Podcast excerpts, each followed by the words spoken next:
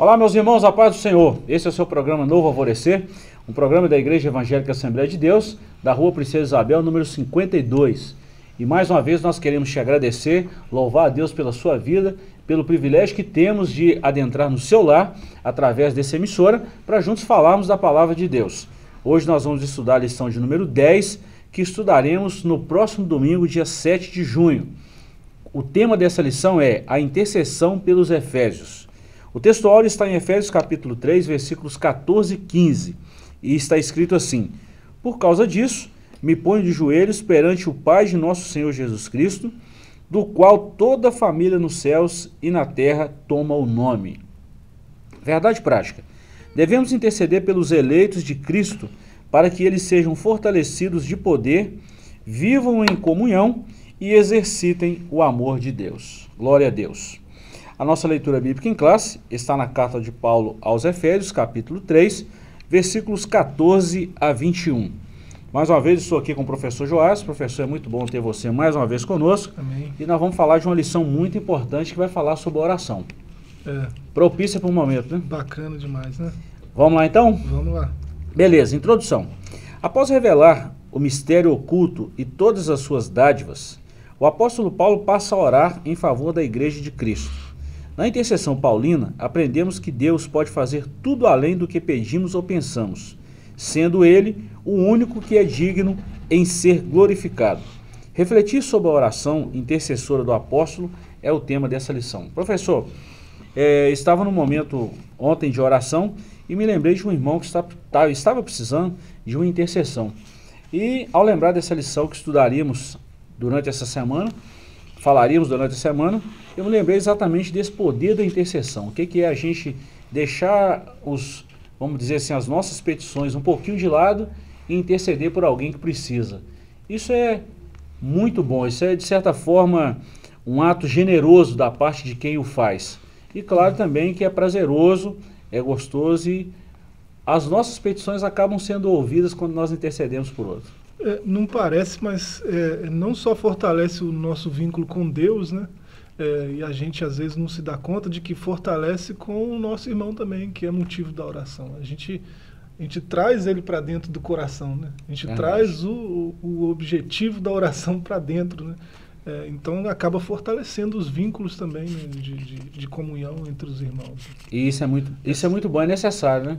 Claro, a oração intercessória é Vamos lá então, Chique. nós, nós vamos falar dentro desse primeiro capítulo aqui, corroborados com o poder do Espírito. É impossível alguém orar se não for movido pelo Espírito Santo, se não for direcionado pelo Espírito. sim. Fica uma vã repetição, né? Se não for. É, e, e Jesus, ele, quando ele ensinou os discípulos a orar, né, lá em Mateus 6, ele falou, ele ensinou como e como se deve fazer e como não fazer também, né? Verdade. Como não se deve fazer. Né? É, não é para ser uma coisa mecânica, repetitiva, né? Deve ser algo que, que brota do coração mesmo, né? Verdade. E só para a gente fechar aqui, passar para esse capítulo primeiro aqui, oração é uma prática, né? É, É uma prática. Tem gente que fala assim, ah, mas orar meia hora é difícil, uma hora então nem se fala e por aí vai. Mas a gente nunca começa orando uma hora de uma vez, ou duas horas, ou quatro horas. Isso é de forma gradativa, é uma prática. É, falando de Jesus ensinar os discípulos a orar, né? É, foi a única coisa, a única oração que eles fizeram a ele é, enquanto andaram com ele, né? Aqueles três anos. É, eles viram ele ressuscitando mortos, né? Curando cegos de nascença e milagres, sinais de todo tipo e não pediram, ah, me ensina a, a fazer o osso do coxo crescer, me ensina a fazer o cego enxergar. Né? Eles viram ele fazendo essas coisas todas, mas o que eles mais viram ele fazendo foi orar. né? Aí eles, ah, me ensina a orar, ensina-nos a orar. Né? E ele foi, ensinou lá em Mateus 6. Né? E é uma prova tão grande que em João 17 também, naquela oração intercessória de Jesus, eu acho aquele capítulo 17 de João um dos mais preciosos do ministério de Jesus, É, ver Jesus orando por mim é muito chique, né? não é? E foi o que ele fez ali, né? É muito importante isso. Vamos lá então. Capítulo 1, corroborados com o poder do Espírito. Nós vamos estudar em três subtópicos aqui. O primeiro, as riquezas da sua glória. O segundo, fortalecidos com poder. E terceiro, habitados por Cristo. O apóstolo inicia sua oração ao Senhor com um pedido duplo: o poder do Espírito no homem interior e a presença de Cristo nos corações dos crentes. Ou seja, o Espírito no homem interior. Aqui o Espírito é o Espírito Santo mesmo, né? Exatamente para direcionar o homem na oração e também a presença de Cristo no coração. Por quê? Ah, nós temos a, o direcionamento do Espírito e a presença de Cristo, a nossa oração ela tem o um endereço certinho. Não é aquela oração egoísta que pede só para si, mas intercede pelos demais. Né? É, porque ela está em harmonia com o que o próprio Espírito Santo né, vai conduzindo a pessoa a, a orar. Né?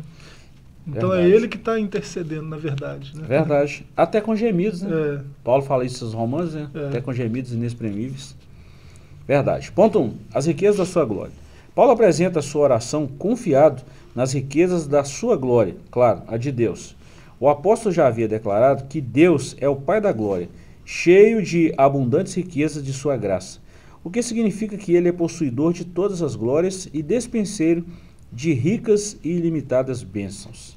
Olha bem, em função disso, em razão disso, né, Paulo pede para que a igreja seja fortalecida com poder, que seja habitada por Cristo, que compreenda o amor divino e tenha o pleno desenvolvimento espiritual.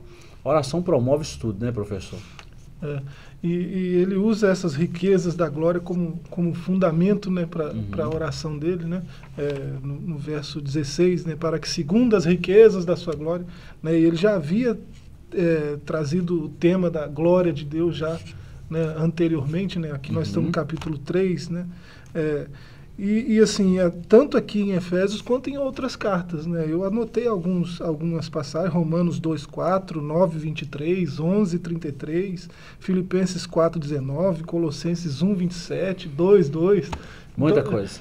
Paulo, Paulo ele, ele falou bastante sobre a glória de Deus, as riquezas da glória de Deus, né? Então ele é um, um expert no assunto, né? E ele usa essas riquezas da glória como base, como fundamento dessas petições que ele vai fazer, que é que são, são cheias de uma riqueza, né, muito grande, né? Eu gosto desse texto aqui, professor, dentro dessa leitura bíblica em classe, também da verdade prática, né? Que nós vemos que Deus ele é, ele é, ele, ele pode fazer, né? Tudo além do que nós pedimos ou pensamos. Quando Paulo fala dessas riquezas, ele está falando exatamente disso, né? Que a gente pede, por exemplo, se Senhor, abençoe o irmão fulano de tal, ele está precisando de uma ajuda e tal. Quando a gente se dispõe em, em interceder por alguém, Deus faz muito além daquilo que nós estamos pedindo e muito além daquilo que nós estamos pensando em função do outro e até mesmo da gente. Essas riquezas da glória de Deus é de um valor imensurável é, excede a nossa própria capacidade de, de imaginação. Né? É, e para você, meu amigo, irmão, que está nos ouvindo, quero te dizer um negócio que descobriram recentemente, professor, isso é um assunto que a gente precisa falar, sobre a eficácia da oração. A oração também ela é uma ação terapêutica. Sabia disso? A oração é, é, é uma ação terapêutica. É, vamos falar assim, os monges, eles adotam a questão do é, da meditação. Meditação. Né? E a oração ela nos conduz a um momento de estar com Deus, falar com Deus. É um momento de escape espiritual. Tá? Isso é cientificamente provado. Nós precisamos de orar, precisamos de momentos a sós com Deus. E aqui nessa lição nós estamos aprendendo muito sobre isso. Ponto 2. Fortalecidos com o poder. O primeiro pedido do apóstolo é para que a igreja seja corroborada com o poder do seu, do seu espírito no homem interior, ou com o poder pelo seu espírito no homem interior, o poder do Espírito Santo no homem interior. Essa petição não quer dizer que a igreja em Éfeso não tivesse o Espírito de Deus, mas que ela fosse continuamente revigorada com poder e, consequentemente, seu fortalecimento diário.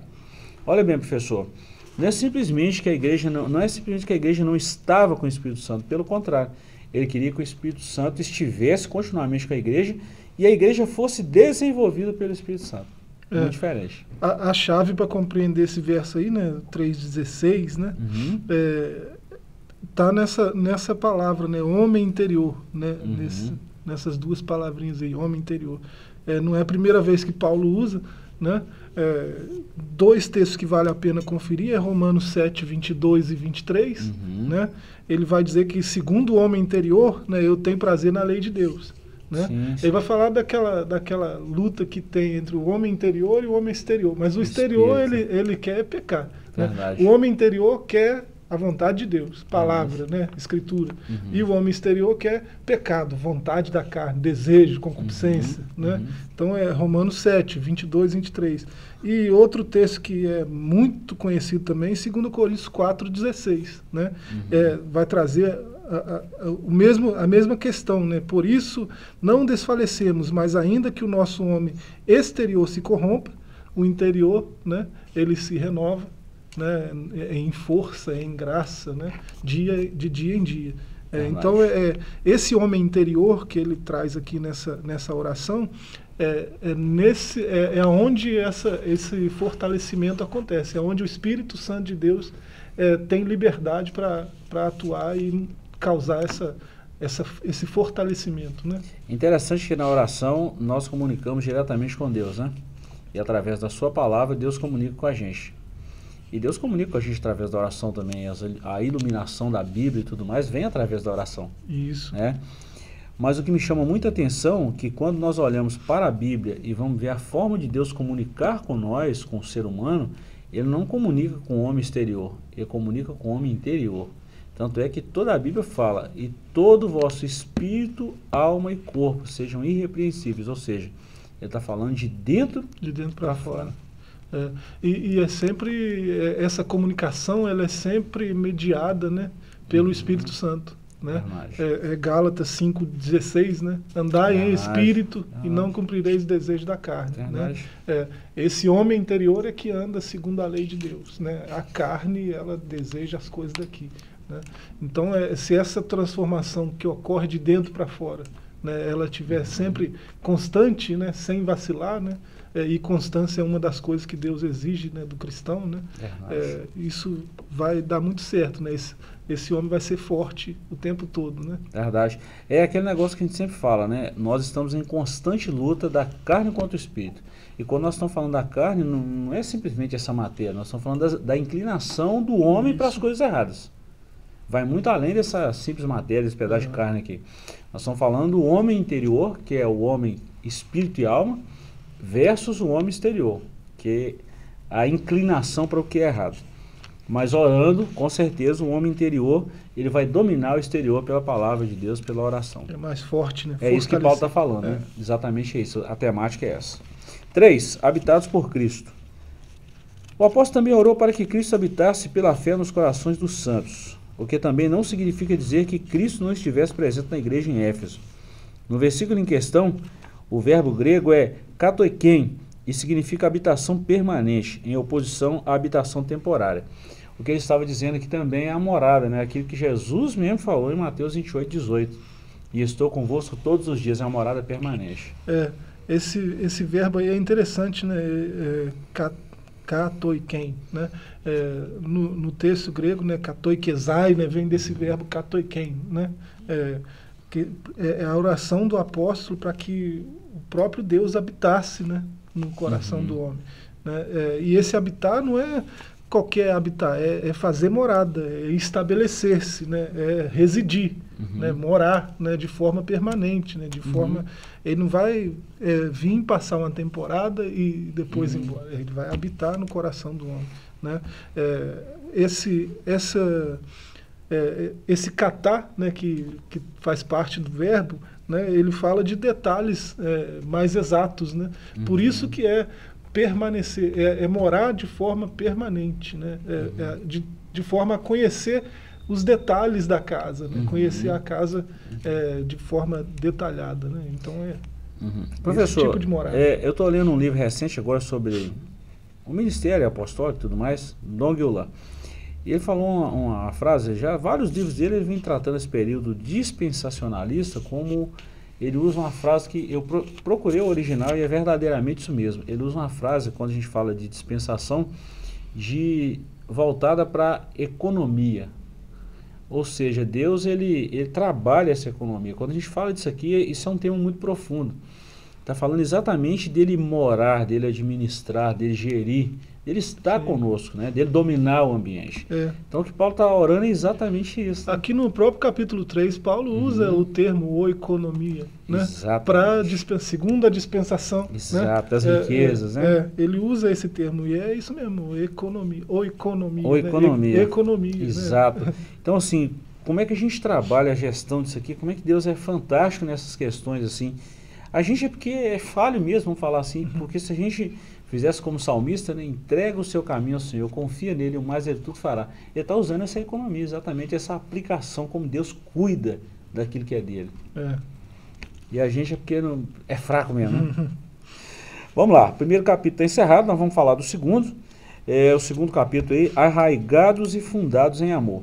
Então, se no primeiro nós falamos da habitação, da ação do Espírito, da habitação, agora nós vamos falar do que, que o Espírito, do que o próprio Cristo promove no crente que está ligado a ele. Isso mesmo, né? Isso. Então vamos lá. O amor é a mensagem central do Evangelho de Cristo. Um dos propósitos da oração de Paulo foi para que a igreja estivesse e exercitasse o amor de Deus. Entendesse, na verdade, né? Ponto 1. Um, o amor, a virtude cristã. Nas Escrituras, o amor é o atributo divino. Aquele que não ama não conhece a Deus, porque Deus é amor. Foi por amor que Cristo se entregou para o resgate da humanidade. O amor é o resumo da lei e dos profetas, o sinal dos discípulos de Cristo, a prova de filiação com Deus e deve ser expresso por meio de atitudes concretas. Fechando esse tópico aqui sobre amor, eu me lembrei do Monge Executivo, um livro muito conhecido aí no mundo secular, e o autor trata de um negócio muito interessante, professor, sobre a questão do amor. O amor é um sentimento ou é um comportamento? Hum. É, eu já fiz essa pergunta várias vezes em classe escola dominical e para outros grupos e por aí vai. E a maioria das vezes que a gente faz uma pergunta dessas, as pessoas respondem, é um sentimento. Ou alguém fala, fala é um comportamento. Mas quando a gente olha a Bíblia, né, 1, 1 Coríntios 13, a excelência ali da, dos dons, Paulo conclui ali a excelência dos dons, a 1 Coríntios 13, a gente percebe que o amor é um comportamento que é movido por um sentimento. Quando Uhum. as duas coisas estão juntas, aí forma um texto muito novo agora nas Bíblias modernas, que é a Caridade. caridade, que é o É. amor em ação, né? É, é, e caridade é, é isso, é quando o substantivo, né, amor, né, é, está tão ligado ao verbo, né, amar, e verbo é algo, é, é alguém que está praticando uma ação, né? Ação, movimento. verbo exige movimento, né? Uhum. É, então é, é quando esses dois estão nessa sintonia fina, né? É, e eles trabalham juntos, né? É, o substantivo e o verbo trabalhando juntos. Né? Então é, é, disso que Paulo está falando lá no 2 Coríntios 13. É, amor é a chave, né? Aqui está dizendo que é a mensagem central do Evangelho, mas é a chave bíblica, né? Como um todo, né? Mais importante que existe. Né? Você não consegue entender nada na Bíblia sem o, o óculos do amor, né? Você não Uhum. consegue entender. Você- não, tem, não, há, não tem capacidade intelectual que alcance né, o que está ali. Porque aquilo ali é, é- são palavras que vieram da boca do próprio Deus, que tem é, na sua própria personalidade, na sua própria essência, o, o amor. Uhum. Né? Verdade, amor, é, é amor, é- é um, é algo que faz parte da natureza de Deus que ele compartilha com a gente. Uhum. Né? Então, é, para entender as escrituras é essencial. 460 vezes, pelo menos, aparece em, em toda a Bíblia. Né? É referência ao amor. Né? Então, é uma chave bíblica das mais importantes. Né? É isso, se a gente for olhar, o ministério de Jesus foi todo baseado em amor. Todo, sem exceção de, É. nenhuma. Amar pessoas que estavam crucificando ele na cruz, amar pessoas que estavam esbofeteando, que estavam cuspindo nele, que estavam maltratando, É. amar pessoas tão distantes a ele. Tanto é que até aqui, o que, que a gente. Tudo que a gente viu até aqui, né? Tem isso aí como base. Tem o amor como base, como chave hermenêutica, né? Verdade. Eu não gosto do termo, mas vamos lá. É, lá no, no capítulo 1, ainda, no verso 18, a gente lembra, né? O, Uhum. o, a- o apóstolo ele, ele fala, é, tendo iluminados os seus olhos, né? É, Uhum. é, e ele fala os olhos do coração, né?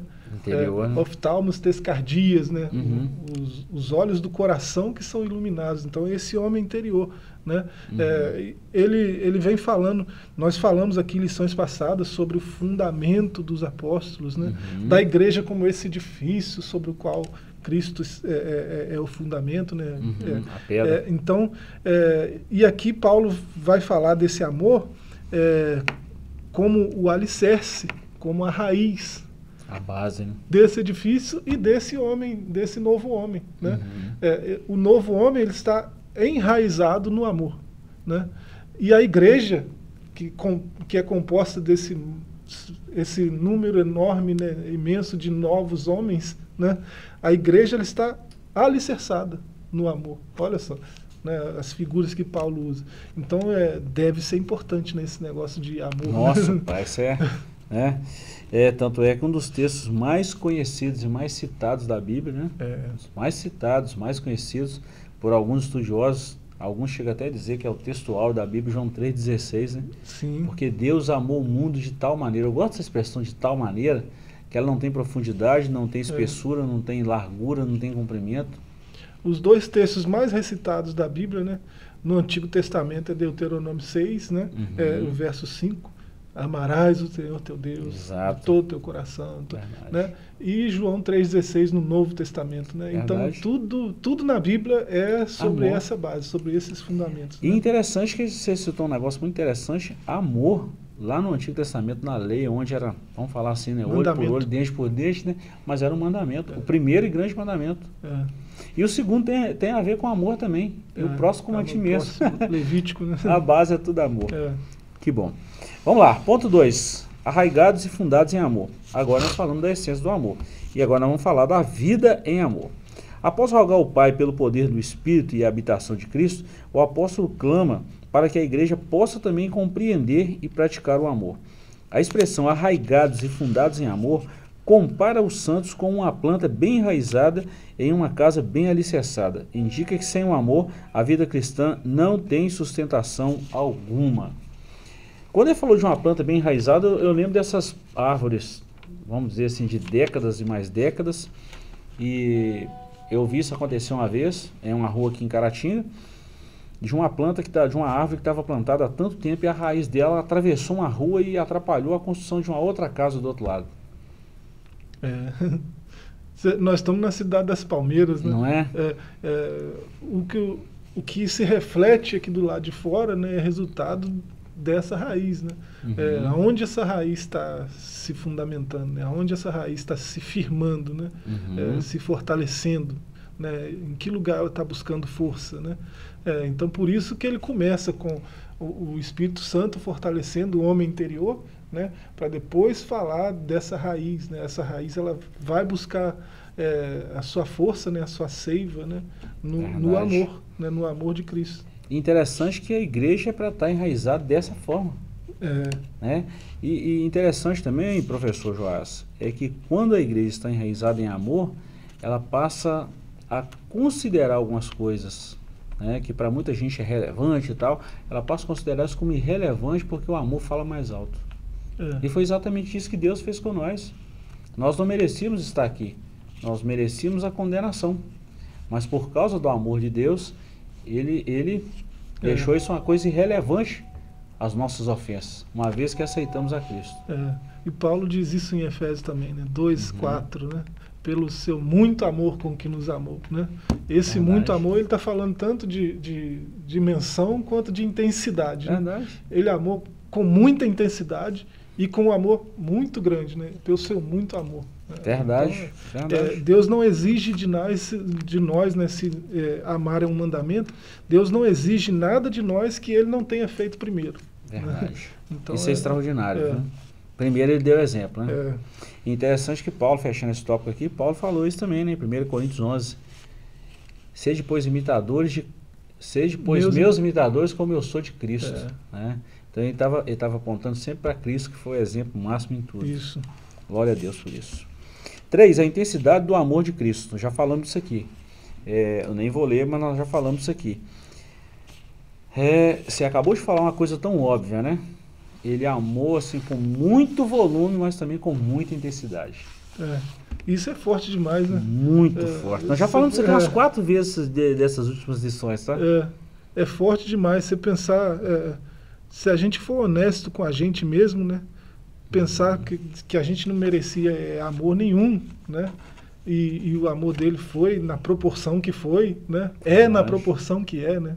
Porque ele é eterno, né? Então não foi, né? É, e é do tamanho que é, né? Por alguém como eu, né? É, um- é, um- é algo muito forte, muito forte. Muito, viu? É. Muito forte. E é muito bom saber que somos filhos desse Deus gigantesco em amor, né? É, Glória a Deus por nossa isso. segurança está nisso aí, né? Verdade. Professor, nosso tempo está encerrando e nós, nós vamos fazer uma síntese aqui do capítulo terceiro. A bênção de Deus excede o pensamento humano. É o que Paulo falou, né? Que a bênção de Deus vai muito além daquilo que nós pedimos ou pensamos. Ponto 1. Um, a dimensão das bênçãos divinas. Ao concluir a ousada oração, Paulo lembra que a magnitude do poder de Deus é capaz de fazer muito mais abundantemente além daquilo que pedimos ou pensamos.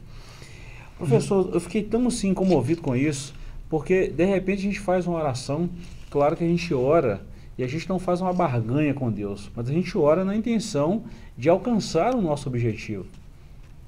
E Deus é aquele que faz o seguinte, ele ouve as nossas orações, né?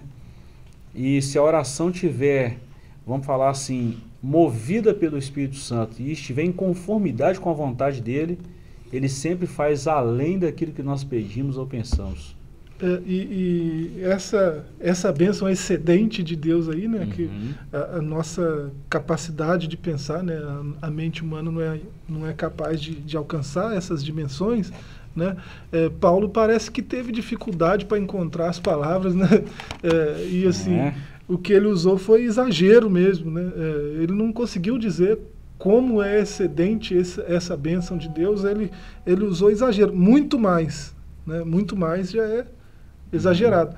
Abundante, né? Abun- É. Muito mais, abundantemente. né? Abundante do que já é muito mais, Quer né? dizer, abundância no que já é muito, Muito e mais. mais, né? É, Verdade. além. Né? Olha só, ele, ele sem exagerou comparação. mesmo. Né? Vamos, dar, vamos fazer uma analogia disso aqui, vamos fazer uma É. metáfora, usar uma brincadeira aqui. É como se eu tivesse um litro aqui na minha mão e eu falasse assim, Joás, professor Joás, eu preciso de um litro de água. Você viesse aqui e despejasse mil litros. É, tipo isso aí. É, ainda, não, ainda não chega nessa abrangência. Ainda não chega. tá aqui. Muito É? mais além. Muito mais. Eu estou falando uma linguagem humana mesmo. Eu estou com um litro, É, professor Joás, eu preciso de um litro de água para matar minha sede. Você chega e despeja não aqui dá tudo. mil. Dá para fazer um rio aqui. É. né? É É exatamente isso uma aí. proporção dessa. Só para só pro você que está em casa entender e ver a proporção desse amor de Deus. Nós merecíamos a condenação e Deus nos deu o céu. É, Isso é fabuloso. é. A gente devia aí, é, milhares de anos de trabalho, é, 24 horas sem cessar, né? Uhum. Para pagar a dívida, a gente não ia ser capaz de pagar. Ele pagou e ainda dividiu a fortuna com a gente ainda, a fortuna dele. Não é? Olha que coisa? Vamos lá, professor. Encerrando aqui, vamos sintetizar os dois últimos tópicos, então. Primeiro, aliás, o tópico segundo, o convite para adoração. E o terceiro, a glória devida a Deus. Vamos sintetizar os dois aqui. O convite para adoração. A oração também nos leva a adorar. Você falou de Mateus 6, a oração do Pai Nosso começa com a adoração e termina com a adoração. É, A verdade, a sequência da oração é, é, da oração, adoração, né? Depois ele faz uma petição, depois ele reconhece o poderio de Deus de novo e termina adorando. sempre. É. A base da oração é essa. E é o que Paulo, é o que a gente vê aqui Paulo fazendo, né, no capítulo 3. Exatamente. Essa, essa expressão, por essa causa me põe de joelhos, né, não, é, não, não é só aqui no verso 14. né, ele Uhum. Começa lá no começo do Verdade. capítulo. Verdade. É, então é por essa causa o quê? Né? Por causa dessas bênçãos todas excedentes que ele veio falando até aqui, até o capítulo 3, né? por causa desse grande amor de Deus que ele veio falando, por causa desses fundamentos que o próprio Cristo veio é, colocar, né? por causa disso tudo, né? ele está Uhum. orando dessa forma é, em prol da igreja. Né? E na, na oração dele, ele conclui né, adorando e chamando para adorar. Né? Porque Verdade. depois de alguém perceber isso tudo, né, a reação mais óbvia né, deve ser adoração. O né? mínimo, né? É, eu tenho um vislumbre de como Deus é grande no seu amor, na sua bondade, né? É, na, na, na, sua liberalidade de entregar tantas bênçãos assim. Né? Eu estou pedindo uma bênção, ele me entrega um milhão. Né? Eu vejo esse vislumbre de como Deus é grande assim, e eu vou ficar calado com isso, eu vou ficar. Eu vou fazer o que disso? Nada, né?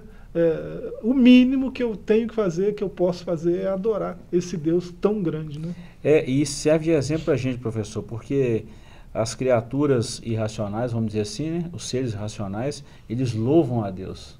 A gente fez no Salmo 148. É. Então nós que temos a inteligência, que sabemos e fomos alcançados pelo poder de Deus, o mínimo que nós devemos fazer é glorificar a Deus.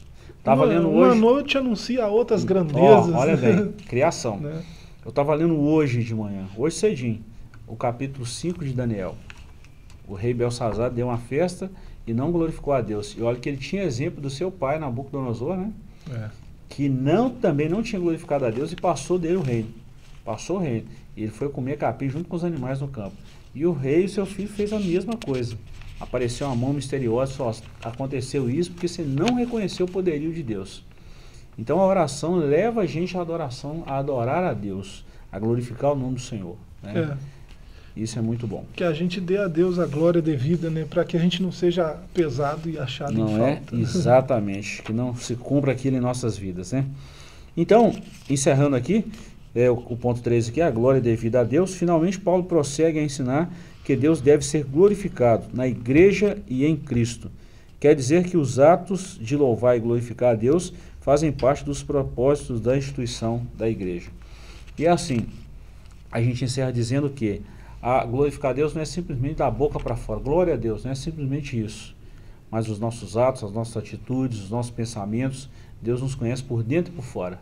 Então tudo isso deve somar e deve glorificar a Deus. É, quando eu sou um bom marido, eu glorifico a Deus. Quando eu sou um bom pai, quando eu sou um bom empregado, quando Verdade. eu sou um bom empresário, quando eu sou um bom amigo. Verdade. Né? Então é um eu conjunto, tenho que, né? é, se, se glorificar a Deus é, é, viver uma vida de acordo com o que Deus planejou para eu viver. É isso. Glória a Deus por isso. É. Uhum. Bom, nós chegamos ao final da nossa lição. Queremos agradecer a vocês de todo o nosso coração e dizer que nós ainda estamos na guerra contra essa pandemia que estamos aí. Quero que você fique sabendo, quero que você saiba disso e saiba muito bem que a Igreja do Senhor está orando. Conte sempre com as nossas orações, nos siga através das nossas mídias sociais e temos certeza, esse momento de luta vai passar e o nome do Senhor sempre é glorificado, né, professor? Amém. Deus abençoe você. Até um próximo programa. Agradecemos muito pela companhia. Fiquem todos com Deus.